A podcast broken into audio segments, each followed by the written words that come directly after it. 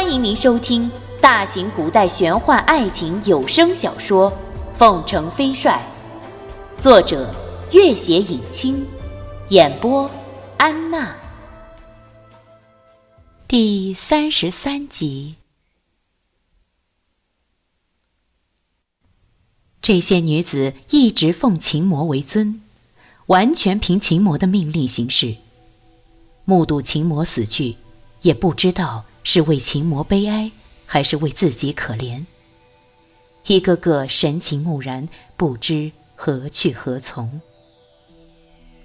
那个十分忠于秦魔的女子挥挥手，和身边另外三名女子抬了秦魔的尸体，转身就走。眼看那位女子就要走过身边，君玉叹息一声，嘴巴微张，却气若游丝，发不出声音来。忽觉得背心涌起一股温暖之气，君玉强提了口气道：“这位姐姐留步，在下有个不情之请。”那女子停了下来，双目含泪望着君玉。君玉道：“舒真真，这韩景园的主人也在你们手里吧？”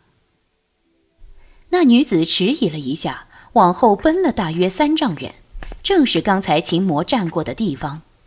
那女子停下，忽然将行道旁的一棵小树连根拔起，露出一块石板来。女子在石板上重重扣了三下，石板立刻从下面被掀开，似乎是一扇活动的石门。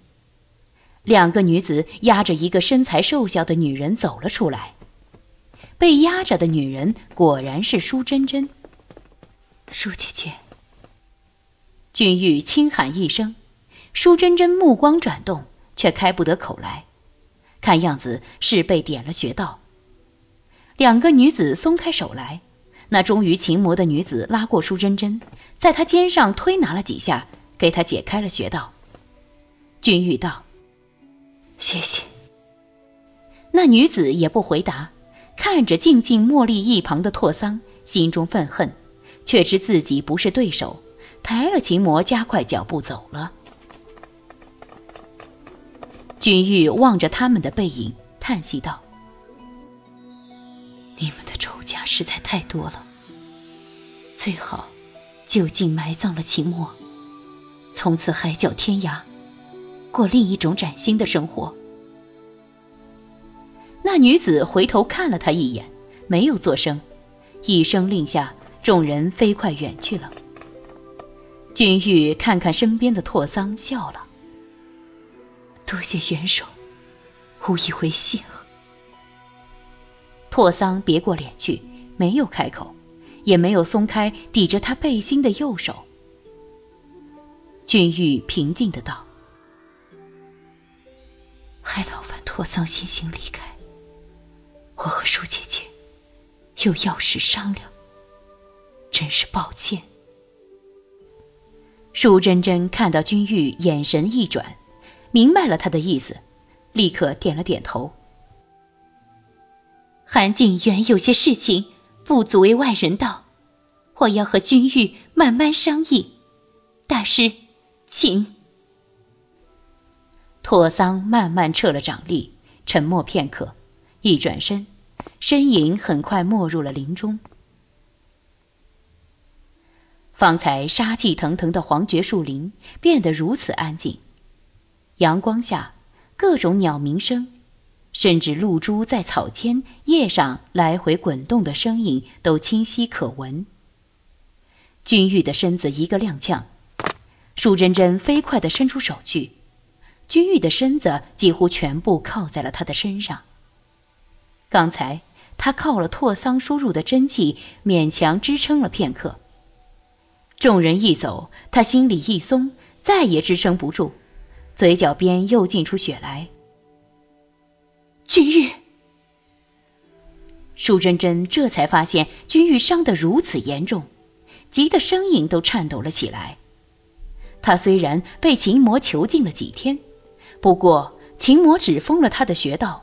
倒没有令他受什么折磨，功力也尚在。他立即双掌扶在君玉背心，对方竟然毫无反应。君玉摇了摇头：“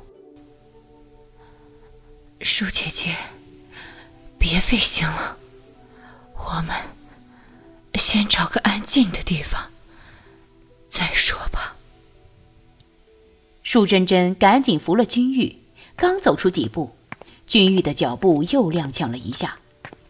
舒珍珍咬紧牙关，眼里掉下泪来，很快将君玉扶到了距离这片场地最近的一间院子。这片院子原是韩景元的大书房。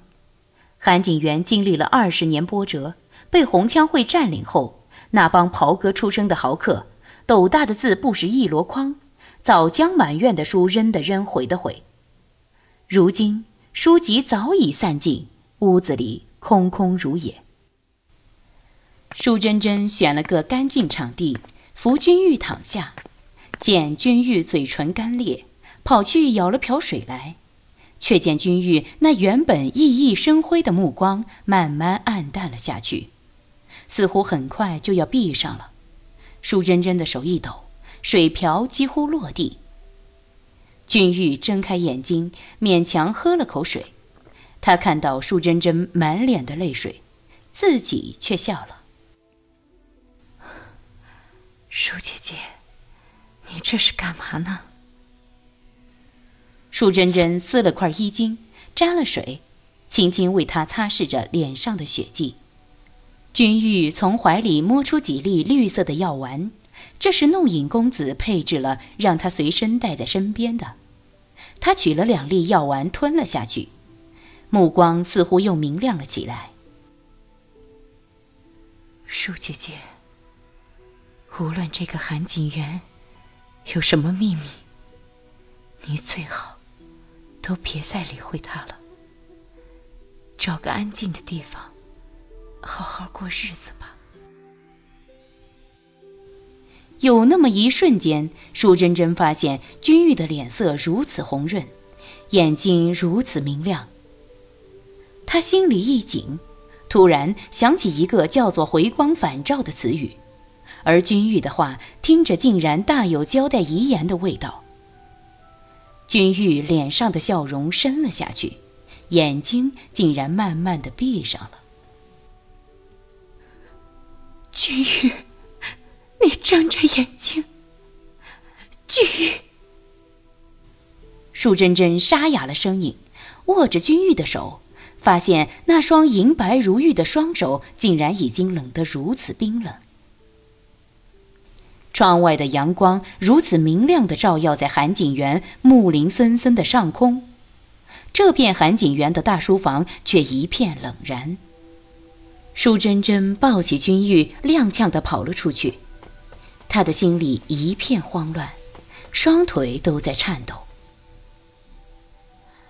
他来到那条青石板铺就的行道上，停下。刚刚秦魔的侍女拔起的那棵小树还扔在那里，韩景园里的人群已经全部退去，那个石板依旧掀着，露出几级窄窄的石梯通往下面。舒珍珍稍微迟疑了一下，抱着君玉走了下去。走完七八级石梯，下面是一条黝黑的通道。舒珍珍被关在这里好些日子，早已习惯了这样的黑暗。她往前奔了十几丈远，前面是两间石屋。舒珍珍松了口气，因为左面的一间石屋大门洞开。里面巨大的牛油蜡烛还在燃烧，外面虽然是盛夏酷暑，这地下的石屋里却非常凉爽，正好适合休养。舒珍珍毫不犹豫地冲了进去。石室里有一张长长的石椅，椅上铺着一条薄薄的蜀绣垫子，隐隐透出丝丝暖意。舒珍珍将君玉放在石椅上，让他侧身躺着。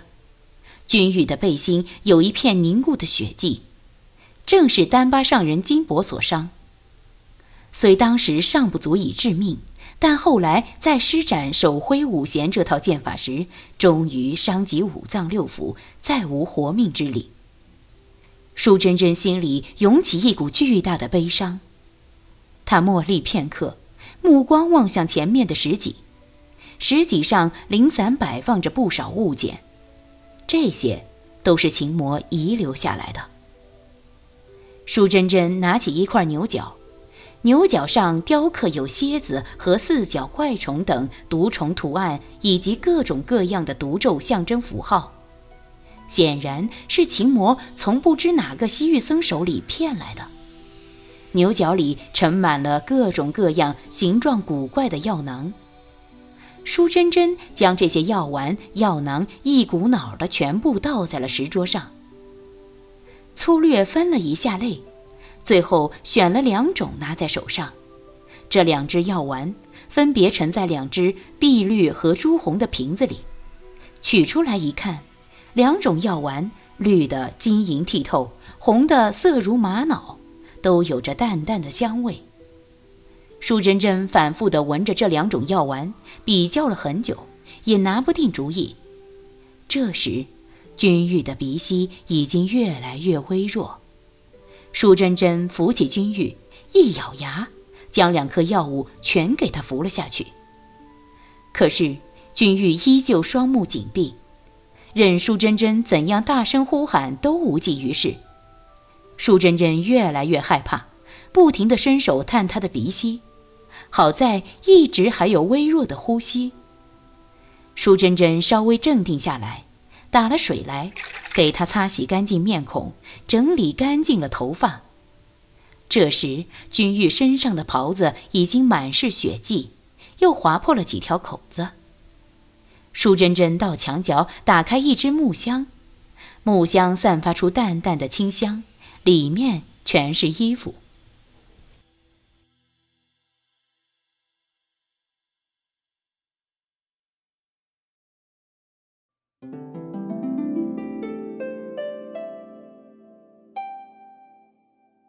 本集播讲完毕，感谢您的关注与收听。